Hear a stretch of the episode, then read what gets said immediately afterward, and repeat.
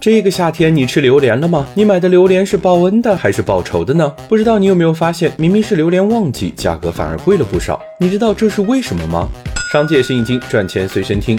现在的榴莲有多紧俏？想买泰国金枕，不好意思，这边交钱排队；想买越南干瑶，上称一称两百不在了。哪怕品相相对普通的，每斤价格也要近三十元。榴莲价格这么顶流，归根到底还是供需不平衡。今年我国放开了泰国、越南、菲律宾三个国家的鲜果榴莲进口，但从进口数量来看，单月进口也比二零一九年多了十万吨，数量不少，但价格主要还是受到泰国季节的影响。往年泰国是四五月量产，六月货少，今年则是四月。有货，五月没货，六月又会有一波货。泰国榴莲产量下滑，直接让价格起飞。五月初还有人能买到金枕榴莲，现在基本上只有越南的干瑶了。这样的情况不仅消费者难受，批发商们也是左右为难。有商家把自己生意停了半个月，因为拿一件泰国金枕要花一千多块，价格太高，也怕品质问题砸在手里。中下游问题不断，上游收购商也冲进泰国果园，一些愣头青直接在当地开始卷。一个园子里来了很多收购商，果农就会互相端着开竞